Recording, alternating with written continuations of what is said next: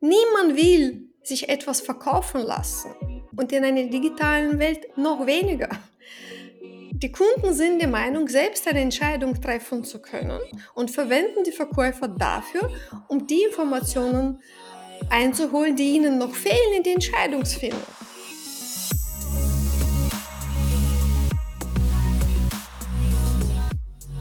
Herzlich willkommen bei einer neuen Episode von Deal, dein Podcast für B2B-Sales von Praktikern für Praktika.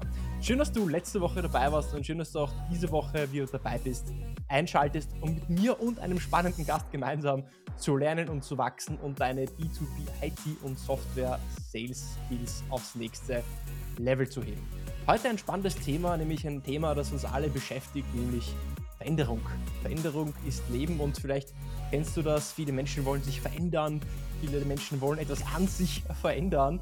Aber eigentlich, wenn du darüber nachdenkst, dann ist Veränderung unausweichlich. Unser Körper verändert sich, unsere Beziehungen verändern sich und Menschen verändern sich und genauso verändert sich auch Sales. Veränderung ist immer selbstverständlich, aber was nicht selbstverständlich ist, ist die Anpassung an diese Veränderung und so verändert sich, wie gesagt, auch Sales. Beispielsweise vor Jahren oder vielleicht Jahrzehnten war es so, da haben Käufer nicht, nicht die Informationen gehabt, um einzukaufen. Deswegen haben sie mit Verkäufern sprechen müssen.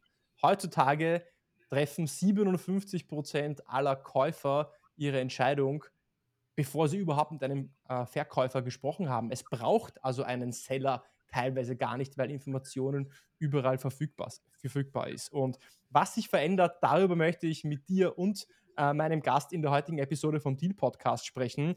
Sie ist eine Sales-Expertin mit 20 Jahren aktiver Sales-Erfahrung. Sie ist dreifache Buchautorin von international aufgelegten Titeln, wie zum Beispiel Der Kunde, das Phantom. Und als Trainerin, Beraterin, Coach oder Coachin, wenn man das vielleicht so sagt, hilft sie Unternehmen, die digitale Transformation im Vertrieb zu gestalten und Unternehmen zu helfen, sich auf diese neue Art von Sales und Vertrieb und auf das neue Phantom des Käufers anzupassen. Livia, herzlich willkommen im Deal Podcast. Hallo Giri, danke für die Einladung. Freue mich da zu sein. Livia, freut mich auch, dass du äh, den Weg zu mir gefunden hast ins digitale Studio. Und ich würde gerne gleich mit so einem Zitat aus deinem Buch ähm, starten. Du schreibst ja in deinem Buch, dass ähm, in, dem, in dem neuen Buch, Der Kunde das Phantom, nach dem Lesen dieses Buches könnte alles, was Sie bis jetzt über Vertrieb wussten, nicht mehr wichtig sein. Das du sprichst über diese Veränderung. Warum verändert sich Sales gerade und was sind denn die Treiber im Sales? Ich glaube, ich verrate jetzt kein großes Geheimnis, dass sich viel im Vertrieb verändert glaube, viele Unternehmen, Verkäufer, Menschen im Vertrieb sind sich dessen bewusst. Vielleicht nicht so sehr der Ausprägung dieser Veränderungen und auch nicht unbedingt in die Tiefe, was genau sich da verändert. Ähm, es verändert sich aber sehr vieles und diejenigen, die länger im Geschäft sind, können das recht gut nachvollziehen. Wir haben alle als Konsumenten unser Verhalten verändert und genau dieselben Veränderungen erleben wir gerade im B2B. Vertrieb, im B2B-Einkauf und sie beeinflussen massiv alle unsere Tätigkeiten, Aktivitäten im Vertrieb. Was sind die Treiber, um auf deine Frage zurückzukommen? Es ist, es sind im Grunde, es ist eine Kombination aus drei Faktoren. Es ist die technologische Entwicklung, der Markt und der Kunde. Beginnen mit der technologischen Entwicklung und auch da glaube ich kein großes Geheimnis jetzt verraten zu, zu dürfen. Die Technologie hat sich in den letzten Jahrzehnten exponentiell verändert auf unterschiedlichen Ebenen. Ähm, ganz zum Schluss jetzt die künstliche Intelligenz, allein der Hype hat massive Veränderungen ausgelöst. Das führt dazu, dass die Märkte anders agieren, dass die Teilnehmer in den Märkten einfach ähm, anders ihre Geschäftsmodelle oder Geschäfte ähm, machen. Wir haben neue Geschäftsmodelle, wir haben die Globalisierung, die Komplexität generell ist sehr groß geworden. Und nicht zuletzt führt es dazu, dass der Kunde wiederum durch die technologischen Veränderungen, durch die Märkte bedingt andere Verhaltensweisen, Bedürfnisse, Erwartungen an den Tag legt.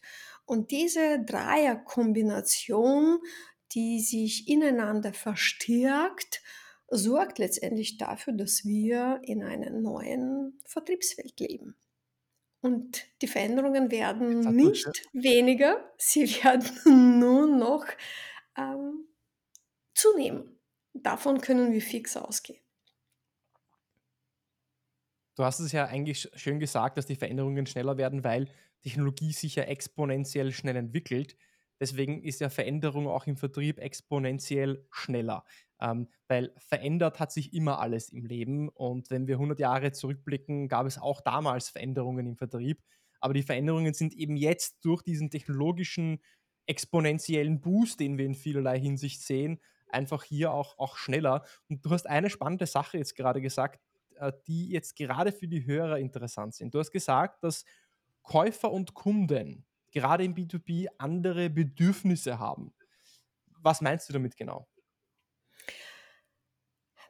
Du sagst B2B, da darf ich gleich aufgreifen, weil du B2B gesagt hast. Also wir sind es immer noch gewohnt, zwischen B2B und B2C zu unterscheiden. Diese Unterscheidung ist eigentlich ähm, nicht mehr möglich. Also beide Bereiche verschmelzen. B2C und B2B lassen sich nicht mehr voneinander so ganz klar trennen wie noch vor kurzem. Es entsteht sogar übrigens ein neuer Trend, wenn wir schon von Entwicklungen und Trends sprechen, die sogenannte B2P, also Business to Person, auch als B2I, Business to Individual oder B2H, Business to Human genannt, wo es darum geht, den Menschen in der digitalen Welt dort letztendlich befinden sich heute alle, also jeder, der ein Smartphone besitzt, ist in der digitalen Welt und dort müssen wir sie erreichen. Und das ist, was auch immer ich immer in meinen äh, Workshops sage. Denken Sie bitte daran, hinter jedem Klick steckt ein Mensch und diesen Menschen müssen wir erreichen.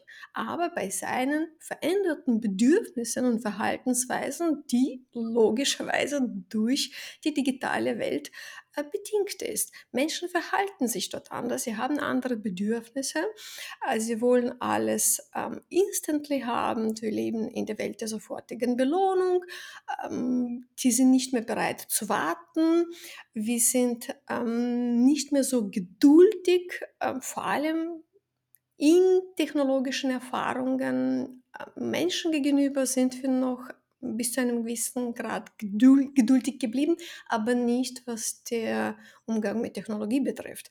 So, das heißt, ähm, alles sofort, schnell, ähm, möglichst auf dem bequemsten, angenehmsten, unmittelbaren Weg zum Ziel, was auch immer das Ziel sein mag.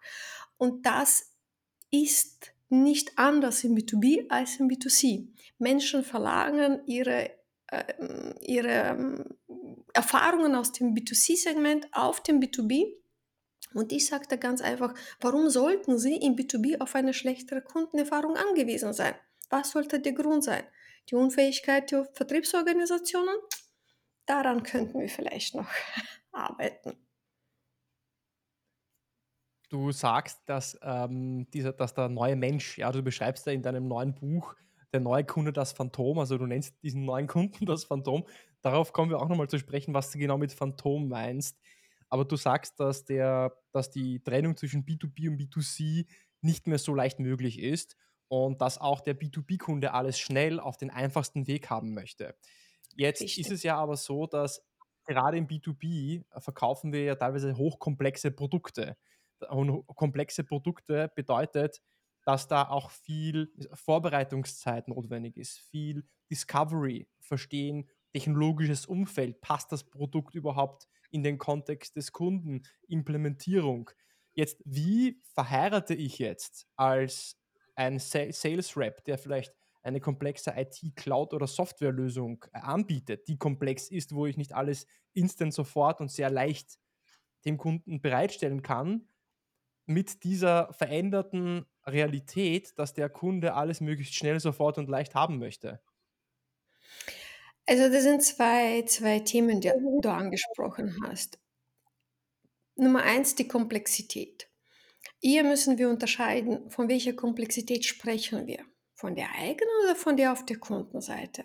Oft ist die Komplexität hausgemacht. Oft sind wir der Meinung oder glauben wir, dass das alles der Kunde benötigt. Und wenn wir den Kunden fragen würden, hätten wir vielleicht eine andere Perspektive auf die Komplexität. Also das heißt, wir müssen unterscheiden, was braucht der Kunde und was wollen wir ihm eigentlich sagen. Und das sind zwei Paar Schuhe. So. Das heißt, was der Kunde möchte, muss gar nicht unbedingt so komplex sein, wie wir es vielleicht annehmen würden. Du hast gesagt, alles, was er möchte. Ja, natürlich, darum geht es nicht, ihm alles, was er möchte, sofort zur Verfügung zu stellen. Aber das, was er jetzt gerade möchte, wäre sogar möglich, wenn wir uns in seine Perspektive hineinversetzen würden. Und es geht nicht darum, ihm ihr ein Angebot von 100 Seiten zusammenzustellen, das ist logisch, dass es nicht sofort geht. Aber braucht er dieses Angebot zu diesem Zeitpunkt? Das ist die Kernfrage. Und ich habe hier ein Paradebeispiel aus einem Projekt, wo wir festgestellt haben, sagt die Vertriebler von sich aus, sagt, eigentlich produzieren wir hier Papier sinnlos. Das braucht der Kunde in der Form gar nicht.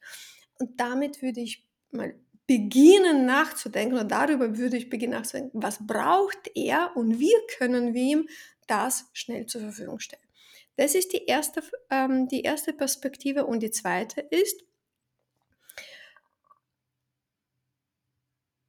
die Komplexität bzw. der Wissensstand des Kunden. Wir tendieren dazu, den Wissensstand des Kunden zu unterschätzen. Aber je besser der Kunde sich auskennt, je besser er weiß, was er braucht, desto geeigneter sind eigentlich die digitalen Kanäle, in welcher Form auch immer, um hier ihn bei seinen Bedürfnissen abzuholen. Wir überschätzen auch immer die, die Notwendigkeit der eigenen Beratung im B2B-Kontext, falls ich jetzt das ganz diplomatisch ausdrücken darf. Wir müssen uns in den Kunden hineinversetzen und das aus seiner Perspektive betrachten. Darf ich, dich da, darf ich da kurz unterbrechen und dir eine Frage stellen? Bitte. Das ist jetzt sehr spannend, was du gesagt hast, weil da, da kenne ich mich gerade als, als äh, Seller, als Sales Rep, als Vertriebler, als yeah. Account Manager selber wieder. Du hast nämlich gesagt, wir, äh, dass, dass wir tendenziell überschätzen, wie viel Beratung der Kunde eigentlich braucht. Der Kunde braucht eigentlich viel weniger Beratung. Jetzt wollen wir ja als äh, Seller, als, als Sales Reps den Kunden beraten, weil wir ja das als Tool zum Vertrieb nutzen. Wir beraten ihn, um ihm was zu verkaufen. Wir beraten ihn, um ihn besser zu verstehen, um ihm unser Produkt schmackhaft zu machen, dass unsere Lösung die bessere Lösung ist als Status quo oder des Wettbewerbers. Genau. Aber jetzt Und sagst du, okay, der Kreis. Genau. Verstehst du meine das, Frage? So, wie, wie, wie habe ich das zu verbinden? Ja, Danke, das ist genau auf die Frage, wollte ich gerade eine Antwort geben.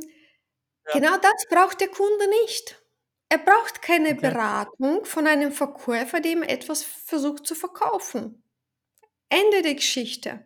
Niemand will sich etwas verkaufen lassen und in einer digitalen Welt noch weniger. Die Kunden sind der Meinung, selbst eine Entscheidung treffen zu können und verwenden die Verkäufer dafür, um die Informationen zu einzuholen, die ihnen noch fehlen in die Entscheidungsfindung. Und solange der Vertrieb seine Einstellung und seinen Ansatz hier nicht ändert, wird der keinen Zugang zum Entscheidungsprozess des Kunden gewinnen. Punkt. Solange wir versuchen, dem Kunden etwas zu verkaufen und unsere Beratung als Ziel, als Werkzeug verwenden, um etwas zu verkaufen, wird uns der Kunde nicht als ebenbürtig, als Unterstützung in seinem Entscheidungsprozess betrachten und da werden wir auch keinen Zugang erhalten. Da sind wir einfach nur der Anbieter Nummer X aus der Anzahl der Anbieter, die der Kunde evaluiert. Wir müssen unsere Rolle überdenken, wenn wir uns als diejenigen positionieren, die dem Kunden helfen, die richtige Entscheidung zu treffen Worst Case sogar ein anderes Produkt empfehlen. Kann passieren. Muss man mit diesem Worst Case leben können. Was nicht immer der Fall sein wird, in den meisten Fällen kaufen die Kunden dann doch bei den Verkäufern, auch das zeigen viele Studien. Dann verschaffen wir uns Zugang. Wir haben eine ganz eine andere äh, Position im Entscheidungsprozess des Kunden und wir haben einen ganz anderen Einfluss. Aber als eine Auskunftsstelle oder Beratungsfunktion mit dem eigentlichen Sinn, ihm etwas zu verkaufen, das braucht der Kunde nicht. Macht das Sinn? Mhm. Ich weiß, es ist, es, es, es ist nicht, so, nicht so angenehm zu hören. Es, es hört sich es schmerzt, es, es, tut weh in meinem Verkäuferherz. Ähm, ich weiß, ja. ich denke, weißt du, Liebe, ich denke die ganze Zeit drüber nach, während du, also es, es, es macht Sinn. Und aus Kundensicht sage ich, du hast hundertprozentig recht. Jetzt genau. versetze ich mich trotzdem wieder in meine Verkäuferrealität und als Verkäufer habe ich ja meine Umsatzziele, meine Quoten, muss eine gewisse Anzahl von Deals oder was auch immer machen. Und jetzt muss ich ja den Kunden irgendwie proaktiv vorantreiben oder Deals vorantreiben, Opportunities vorantreiben. Und wenn du jetzt sagst, der Kunde braucht meine Beratung nicht, was, wie muss ich mich dann als Vertriebler in diesem Sales-Prozess anpassen, um trotzdem aktiv zu verkaufen, aber den, den Kunden nicht unter Anführungszeichen mit meiner unnötigen Beratung zu belästigen, weil das sagst du eigentlich. Nee, ich habe gesagt, nicht mit deiner Beratung, sondern mit deiner Beratung mit dem Ziel, mir etwas zu verkaufen. Also die Beratung braucht er nicht, aber den ja. Kunden beraten, also um eine richtige Entscheidung zu, zu treffen. Also das ähm, wird er sicherlich in Anspruch nehmen und das ist ja letztendlich das, was sie wollen. Das sagen sie auch. Auch das gibt äh, das zeigen viele Studien, dass die Kunden bei den Verkäufern kaufen, die ihnen neue Perspektiven geboten haben, die, ihnen, äh, die sie in ihren Annahmen gechallenged haben. Es gibt sogar im Prinzip also Challenger Sales dazu. Also äh, die ausgerechnet diejenigen, die ihnen sagt, die wichtigen Einsichten nenne ich für ihre Entscheidungsfindung einbringen, anstatt einfach nur Informationen bzw. Ähm, sie in Bezug auf das eigene Produkt zu beraten.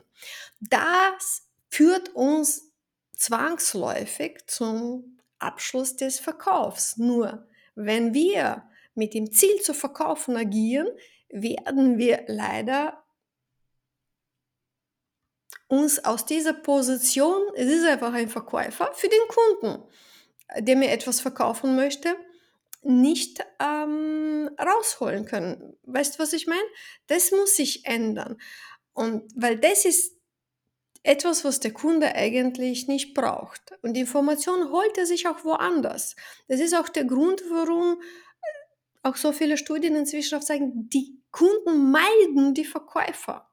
Die wollen mit ihnen gar nicht interagieren. Und wenn sie die Möglichkeit haben, sich die Information anderweitig zu holen, tun sie das. Weil sie niemanden brauchen auf der anderen Leitung, äh, am anderen Leitungsende, der ihnen etwas verkaufen möchte.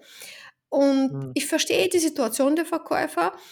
Da muss sich auch vieles in der Organisation ändern, weil solange die, das Unternehmen kurzfristig denkt, zwingen sie auch die Verkäufer dazu, kurzfristig zu denken. Und da muss sich vieles ändern, aber ich bin überzeugt, und das habe ich auch oft genug erlebt, die Verkäufer, die selbst umdenken, unabhängig der Organisationsrahmenbedingungen, trotzdem erfolgreicher sind. Man muss sich nur darauf einlassen. Hm, Warum sollte der Kunde... Hm? Ob ich ob ich das richtig verstanden habe. Ich versuche zu, versuch zu wiederholen, ob ich dich richtig verstehe. Ja? By the way, falls du deine Kamera abgedreht hast oder dein Internet aus ist, äh, man sieht dein Bild nicht, aber das kann gerade auch an der Verbindung von mir liegen, also ich sag's nur, ja. Ähm, ja. Also ich frage, ob ich dich richtig verstanden habe. Verkaufen müssen wir. Die Frage ist, wie verkaufen wir? Verkaufen wir, indem wir den Kunden noch mehr Informationen über unser Produkt geben, ihn quasi beraten und ihm, ihn mit Informationen zumüllen? Oder verkaufen wir, indem wir ihm neue Perspektiven geben, äh, challengen, ihn vielleicht auf neue Gedanken bringen, Insights bringen von Wettbewerbern, eben wie du aus dem Buch der Challenger Sale schon zitiert hast. deswegen nochmal kurz zusammengefasst. Verkaufen ja, aber verkaufen im Jahr 2023, 2024 und in der Zukunft an das neue Phantom, an den neuen Kunden das Phantom, funktioniert nicht, indem ich noch mehr Informationen bereitstelle, sondern funktioniert, indem ich dem Kunden neue Perspektiven aufbringe, seine Sichtweise vielleicht hinterfrage, ihn auf so auf neue Gedanken bringe und ihm helfe, aus den Informationen, die er schon hat, die wichtigsten zu selektieren. Richtig. Und auch da ist er nicht die richtigen, also ich darf da gleich anschließen, nicht die richtigen Informationen selektieren, sondern die richtige Entscheidung treffen. Das ist ja, was der Kunde möchte. Die, die ähm, Kräfteverhältnisse haben sich verändert. Früher hat der Vertrieb die Kontrolle über den äh, Ver Verkaufsprozess eigentlich von A bis Z gehabt. Diese Kontrolle haben wir verloren. Punkt. Der Kunde sitzt jetzt sozusagen im Driver Seat, nicht so? Der Kunde steuert den gesamten Prozess. Der Kunde meint, selbst eigenständig eine Entscheidung treffen zu können, vor allem im komplexen Vertrieb. Das führt dazu, dass die Komplexität der Entscheidung auf der Kundenebene massiv zugenommen hat. Zeigen auch sehr viele Studien. Die Entscheidungen dauern länger, implizieren mehr Menschen. Das heißt, der Buying Center ist größer geworden und die Komplexität im Entscheidungsprozess ist, hat massiv äh, zugenommen. Das zeigt zum Beispiel Gartner, dass, der, dass die Entscheidung, dass der Entscheidungsweg nicht mehr linear ist, sondern Kunden drehen sogenannte Schleifen in diesem Prozess und versuchen immer wieder die, die neue Information zu validieren, ziehen neue ähm, Beteiligte ähm, in die Entscheidung ein, involvieren mehr Menschen und drehen sich eigentlich in ihrer eigenen Komplexität im Kreis herum. Was machen die Unternehmen? Sie verstärken diese Komplexität, indem, so wie du auch schon gesagt hast, zusätzliche Informationen zur Verfügung stellen und eigentlich den Kunden nur noch zumüllen und es ihm selbst überlassen, sich selbst darin zurechtzufinden. Wenn wir uns aber als eine relevante Unterstützung in seinem Entscheidungsprozess positionieren, haben wir eine ganz eine andere Rolle. Anstatt ihm hier Informationen zu, zu, zu schicken, wir sagt, schick mir das, was wollen Sie eigentlich damit erreichen? Was ist das eigentliche Ziel des Projektes? Bevor ich das nicht verstehe, schicke ich gar keine Informationen. Punkt. Dann kommen wir auf eine ganz andere Ebene und bringen neue Einsichten, neue Perspektiven. Haben Sie das bedacht? Haben Sie, warum haben Sie diese Annahmen getroffen? In unseren Projekten merken wir, dass in solchen Situationen eigentlich braucht es eine andere Perspektive und dann beginnen sie mit dem Kunden auf einer ganz eine andere Ebene zu diskutieren und auch hier nicht nur meine persönliche Erfahrung, sondern Studien zeigen, in den meisten Fällen kaufen die Kunden auch dort. Warum? Weil Kunden kaufen nie anhand des Preises oder anhand der besseren ähm, oder die besseren Produkte, nicht einmal das berühmte Preis-Leistungs-Verhältnis. Kunden kaufen dort, wo sie das Gefühl haben, eine richtige, beste für sich Entscheidung getroffen zu haben. Und das ist unsere neue Aufgabe im Vertrieb, dem Kunden zu helfen, eine gute, fundierte Entscheidung zu treffen. Und wenn es in dem Fall sie vielleicht nicht für uns ausfällt, er wird zurückkommen, versprochen. Auch da habe ich genug Beispiele, wo die Verkäufer von sich aus gesagt ja, die ist dann zurückgekommen, hat dann was anderes gekauft. Und so müssen wir das Ganze betrachten. Langfristig denken. Obwohl, sagt ich, die Situation der Verkäufer sehr gut nachvollziehen kann. Ich war selbst lang genug im Vertrieb und weiß, wie sehr man unter Druck steht und ja, kurzfristig oder zum kurzfristigen Denken genötigt wird. Jetzt hast du sehr viele Sachen gesagt, Livia. Ich äh, habe mir hier einige Notizen gemacht und ich weiß, ich weiß, gar nicht, wo ich jetzt zuerst ähm, äh, anfangen soll. Ähm, ich würde, glaube ich, das gerne auf zwei Sachen ähm, ähm runterbrechen, die du gesagt hast. Du hast gesagt über, es gibt schon genug Informationen und wir sollen den Kunden nicht noch mit mehr zumüllen. Das erinnert mich an dieses Sprichwort, äh, vielleicht kennst du das, we are drowning for, we are drowning in information and starving for wisdom. Also wir sind überflutet von Informationen und, und ja. wir wollen eigentlich diese Weisheit, diese Einsichten haben. Da gibt es dieses, dieses Sprichwort im Englischen. Und eigentlich ist es ja so, dass, dass sehr viele Verkaufspräsentationen mit sehr vielen Informationen und sehr informationslastig sind über das Produkt und über Features und über Benefits, und über äh, Daten, Zahlen, Fakten. Ähm, was, und, und da ist die Frage jetzt an dich. Was meinst du, ist dieser eine Glaubenssatz, den wir im Sales eigentlich ablegen müssen, neu denken müssen, damit wir unsere Pitches, unsere Meetings nicht mehr mit Informationen, was wir können,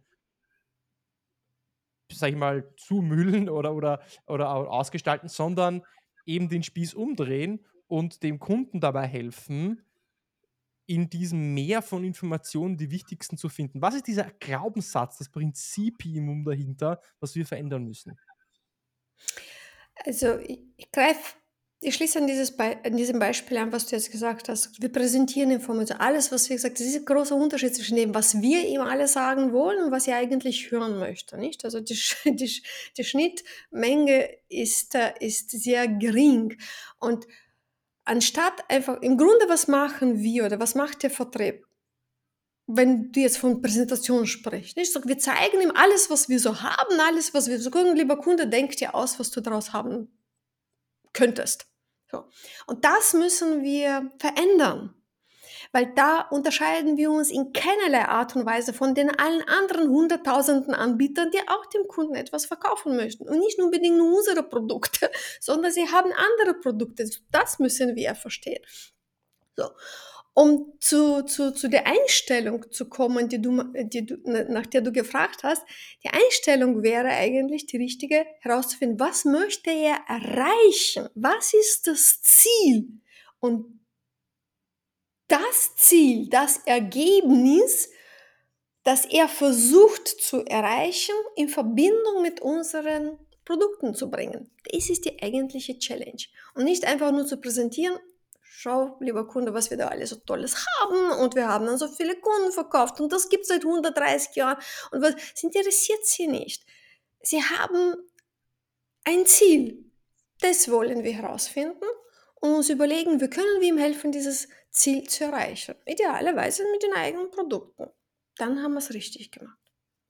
Und, und, dann auch mit den selektierten Informationen für sein Ziel. Was ja wiederum bedeutet, das interpretiere ich für mich jetzt so, dass heutzutage eine gute Discovery, also zu verstehen, was der Kunde, wo steht der Kunde jetzt und wo möchte der Kunde hin, was ist sein Ziel, ist noch viel wichtiger, als es früher war. Weil nur wenn ich weiß, was das Ziel vom Kunden ist und wo er jetzt ist, also wo ist der Kunde jetzt, wo möchte er hin, was ist das Gap, dann kann ich ihm auch dementsprechend die Lösung anbieten, die genau auf seine Situation noch angepasst ist und weniger mit diesem Bauchladen, ähm, äh, Bauch, Bauchladen genau. Approach ja, äh, genau. her herkommen. Ja.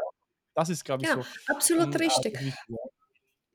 Wo du da äh, diesen, diesen Spruch ähm, erwähnt hast, so wie sinken alle, also we are, we are drowning. We are, we are drowning in information and starving for wisdom, ja. Exactly. So, mir, ist ja. da, mir ist da was anderes eingefallen in diesem Zusammenhang. The Paradox of Choice. Schon mal davon gehört? Es gibt ja, es ist ja auch, ja, The Paradox of Choice. Also es gibt ein Prinzip, übrigens in meinem Buch, das du erwähnt hast, ähm, der moderne Kunde, das Phantom, ganz schön beschrieben. Äh, Studien zeigen, dass je mehr Auswahl wir haben, desto geringer die Kaufwahrscheinlichkeit. Hm? So. Wenn wir zu viel Auswahl haben, sind wir so verunsichert, dass wir lieber gar nicht kaufen, anstatt das Risiko einzugehen, eine falsche Entscheidung zu treffen. Zu wenig ist auch schlimm. Also idealerweise haben wir zwei bis vier Alternativen zur Verfügung, dann können Menschen eine fundierte Entscheidung treffen. Also es würde jetzt den Rahmen dieses Podcasts sprengen, aber gerne nachlesen. Wirklich spannende Studien, die zeigen, also sie haben tatsächlich das also mit Kugelschreiber in einer Uni analysiert, mit Marmeladengläsern vor einem Supermarkt. Also je mehr Auswahl, kaufen die Kunden gar nicht. So. Und das ist eben dieses Paradox of Choice, sagt, das uns belehrt, Mehr heißt nicht mehr. So, wir brauchen weniger. Was heißt weniger? Im Konkreten würde es so aussehen. Lieber Kunde, du hast gesagt, du möchtest das und das erreichen. Dafür hast du die Möglichkeiten, zwei bis vier Möglichkeiten auflisten. Aufgrund unserer Erfahrung, aufgrund würde ich Ihnen die Alternative oder diesen Weg, den, also einen aussuchen aus den vier empfehlen und argumentieren, warum diesen Weg du ihm empfiehlst. Dann hast du alles richtig gemacht und da traue ich mich die Hand ins Feuer zu legen, dass der Kunde wahrscheinlich auch den Weg gehen wird. Weil man eigentlich ihm die Entscheidung abgenommen hat. So, du möchtest das erreichen, dafür braucht man das und das. Dann ziehen wir beim Thema. Ja, aber nicht für mein Produkt. Achtung, nicht für mein ja. Produkt. Ich habe gesagt, du hast die Möglichkeiten, du hast zwei bis vier Möglichkeiten und das kann darunter ein Wettbewerb sein. Übrigens, was noch darunter sein kann, was die Verkäufer so gerne übersehen, nichts tun. Hm? Schon mal argumentiert dem Kunden, warum er überhaupt was tun sollte. So, du kannst nichts tun, du kannst das tun, du kannst das, du kannst das. Wir empfehlen das, weil und das mit Daten, Fakten, Datenfakten im Sinne von Ergebnissen zeigen, wie diese Lösung das Ergebnis erzielt, was er versucht zu erreichen, was er eigentlich anstrebt, dann hat man es richtig gemacht. Solche Präsentationen würde ich mir gerne im Vertrieb wünschen. Hm, ja, ich, ich sehe das genauso, dass übrigens, was du gesagt hast, Auswahlparadoxon nennt sich auch, äh, ich glaube, ich habe es mal gelesen, äh, Marmeladenparadoxon auch. Also je mehr Marmeladen es zum Kosten gibt, desto weniger Marmeladen werden dann gekauft. Ja, gibt es ein Gibt es übrigens auch eine Podcast-Folge irgendwo? Ich, muss, ich, ich verlinke die Podcast-Folge unten in den Show Notes für, für jeden, der sich das, das Marmeladenparadoxon anhören möchte. Und ähm, jetzt habe ich, jetzt, jetzt hast du noch eine Sache vorher gesagt, Livia, eine ganz spannende Sache die ganz tief in mir, ja, wie soll ich sagen, resoniert. Und zwar hast du gesagt, dass Kunden kaufen nicht dort, wo es das beste oder das billigste Produkt gibt, sondern sie kaufen dort, wo sie das Gefühl haben, dass sie die beste Lösung haben. Das Gefühl. Ja, auch im B2B oder B2P oder Business to Human, was du genannt hast. Es sind trotzdem Menschen und Menschen kaufen nicht auf Basis einer Pro- und Kontraliste, sondern im Endeffekt entscheidet trotzdem irgendwo das Gefühl. Was ist das Gefühl der besten Lösung? Ähm, kannst du vielleicht ähm, so zusammenfassen zum Abschluss? Was wären so vielleicht ähm, Tipps, die du geben könntest, bis auf jetzt? Ähm, weniger Fakten, ähm, mehr Fragen stellen, zielgenauer präsentieren, genau das herzeigen, was der Kunde braucht und nicht mehr. Wie schaffe ich es in dieser Welt von Instant Gratification, äh, wo der Kunde alles möglichst schnell haben möchte, wo ich aber auch eine unglaubliche Dichte und Frequenz an Wettbewerb habe, um Budget, um Aufmerksamkeit, um Projekte, einfach dem Kunden dieses gute Gefühl zu geben, dass er bei mir die beste Lösung auch bekommt. Wenn ich nicht eigennützig agiere. Wenn er erkennt, dass ich ihm nicht etwas verkaufen möchte, sondern ihm wirklich helfen möchte, eine gute Entscheidung zu treffen, wird er mit mir reden. Punkt. Mic Drop nicht, nicht uneigennützig agieren. Ist so. Nicht, also nicht versuchen, etwas zu verkaufen, sondern versuchen, die richtige Entscheidung zu treffen.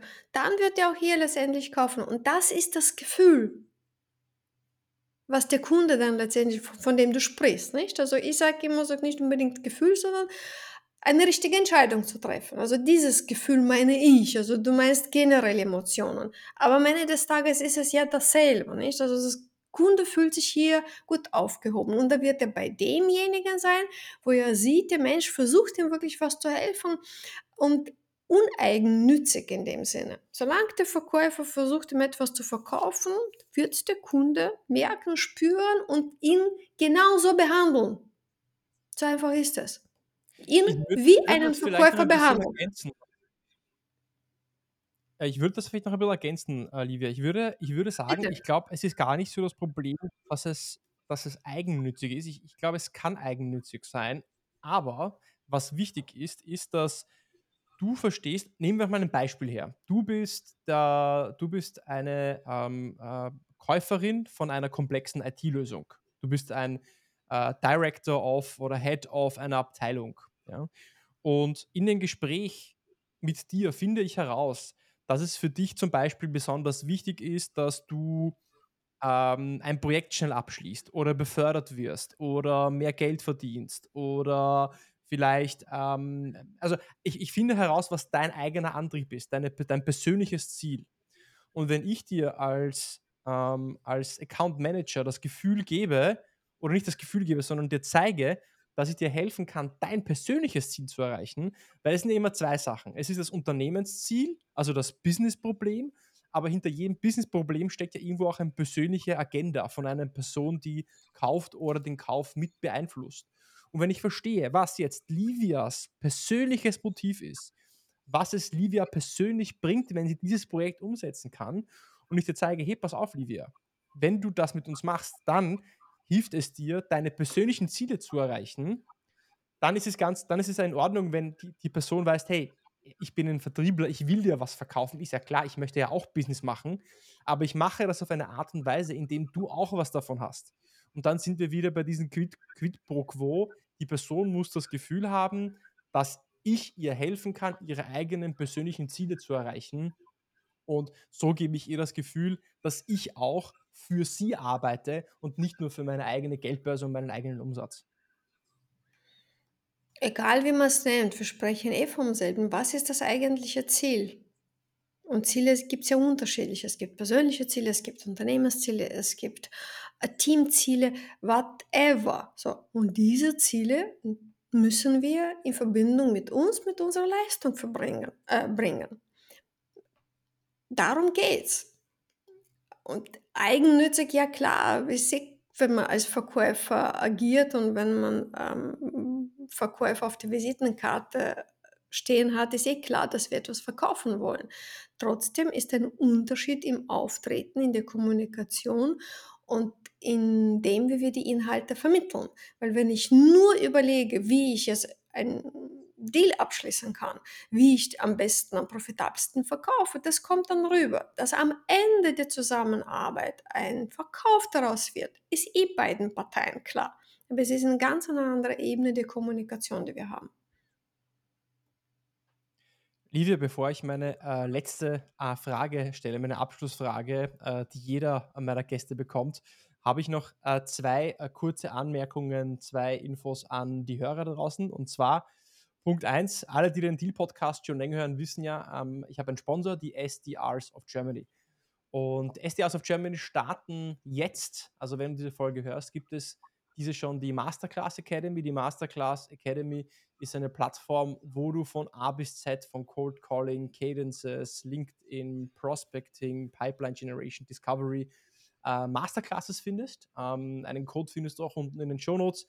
Dann kriegst du einen ähm, Rabatt auf die ganze Academy. Und auch ich bin in der Academy als Lektor, als Masterclass-Trainer mit dem Thema Cold Calling zu finden. Wenn du also mehr über Cold Calling rausfinden möchtest, lernen möchtest, wie du mehr Termine am Telefon mit Entscheidern buchst, dann kannst du gerne in der Masterclass Academy vorbeischauen. Und es gibt noch ein zweites Thema, was du vielleicht schon beim letzten Podcast gehört hast, den Artist Circus. Der Artist Circus mit zwei R, Artist Circus, ist das Tomorrowland für Sales. Auch dort bin ich als Speaker im April 2024. Äh, wenn du dich also mit Gleichgesinnten austauschen möchtest, Input einholen möchtest, coole Keynotes zu Sales-Themen rund um Software, IT-Sales lernen möchtest, dann auch bitte beim Artist Circus gerne vorbeischauen. Dann kannst du mich auf der Bühne sehen. Wir können uns auch persönlich äh, kennenlernen, treffen, äh, Hände schütteln und auch gerne miteinander quatschen. Links zu beiden Themen findest du in den Show Notes. Und Livia, jetzt nochmal meine Frage auch an dich, äh, meine Abschlussfrage an dich. Ähm, wir haben, bevor wir auf äh, hier Record geklickt haben, haben wir auch etwas persönlich gesprochen. Ich habe dich gefragt, wie du eigentlich in dein jetziges Tun gekommen bist, wie du Autorin geworden bist, äh, wie du äh, in diese ja auch Selbstständigkeit im, im Vertriebsbereich gekommen bist. Ähm, und ich habe das Gefühl, dass du dahinter ja auch ähm, angetrieben wirst durch irgendwie ein Motiv. Und die Frage, die ich da stellen möchte zum Abschluss, Abschluss ist, was für einen Einfluss willst du auf die Sales-Welt und Vertriebswelt haben? Danke, eine wichtige Frage. Ähm, mein persönlicher Anspruch ist, den Vertrieb zu rehabilitieren, wenn ich das so sagen darf. Im Sinne von, der Vertrieb hat wirklich einen schlechten Ruf. Also der Verkäufer als Keiler, als derjenige, der, weiß ich nicht, Kühlschränke in der Eskimos verkauft, ähm, ich hatte oft in meiner Karriere als Führungskraft die Situation gehabt, wo man sagt, naja, bitte nicht in den Vertrieb, geh nicht in den Außendienst, ich möchte doch niemandem irgendwas eindrehen. Also äh, der hat einen schlechten Beigeschmack. Dazu gibt es äh, genug Begründungen, auf die ich nicht eingehen möchte. Ich hoffe, dass wir oder dass ich einen Beitrag leisten kann, um diesen Beruf, der sehr wichtig ist, der sehr notwendig ist, eine Wertigkeit bieten zu können. Im Sinne von dem Vertriebler zu helfen, wirklich als Unterstützung auf der Kundenseite sich positionieren und nicht als ein Keiler, Hardseller, der etwas in seinem eigenen Sinne unbedingt verkaufen möchte, daherkommt, auf gut österreichisch gesagt. Sales zu rehabilitieren. Äh, das ist das Schlusswort. Livia, danke vielmals. Ähm, danke vielmals für deinen Einblick. Danke vielmals für dieses äh, für diese Erinnerung, dieses Wachrütteln, ähm, äh, für mich teilweise auch, um nochmal zu verstehen, worum es wirklich im Vertrieb geht und wie Vertrieb funktionieren kann. Ähm, danke fürs Dabeisein und äh, ich freue mich auf die Aufnahme, wenn sie fertig ist und bis ganz bald. Danke, Giri, danke dir für die Einladung und auch an alle Zuhörer.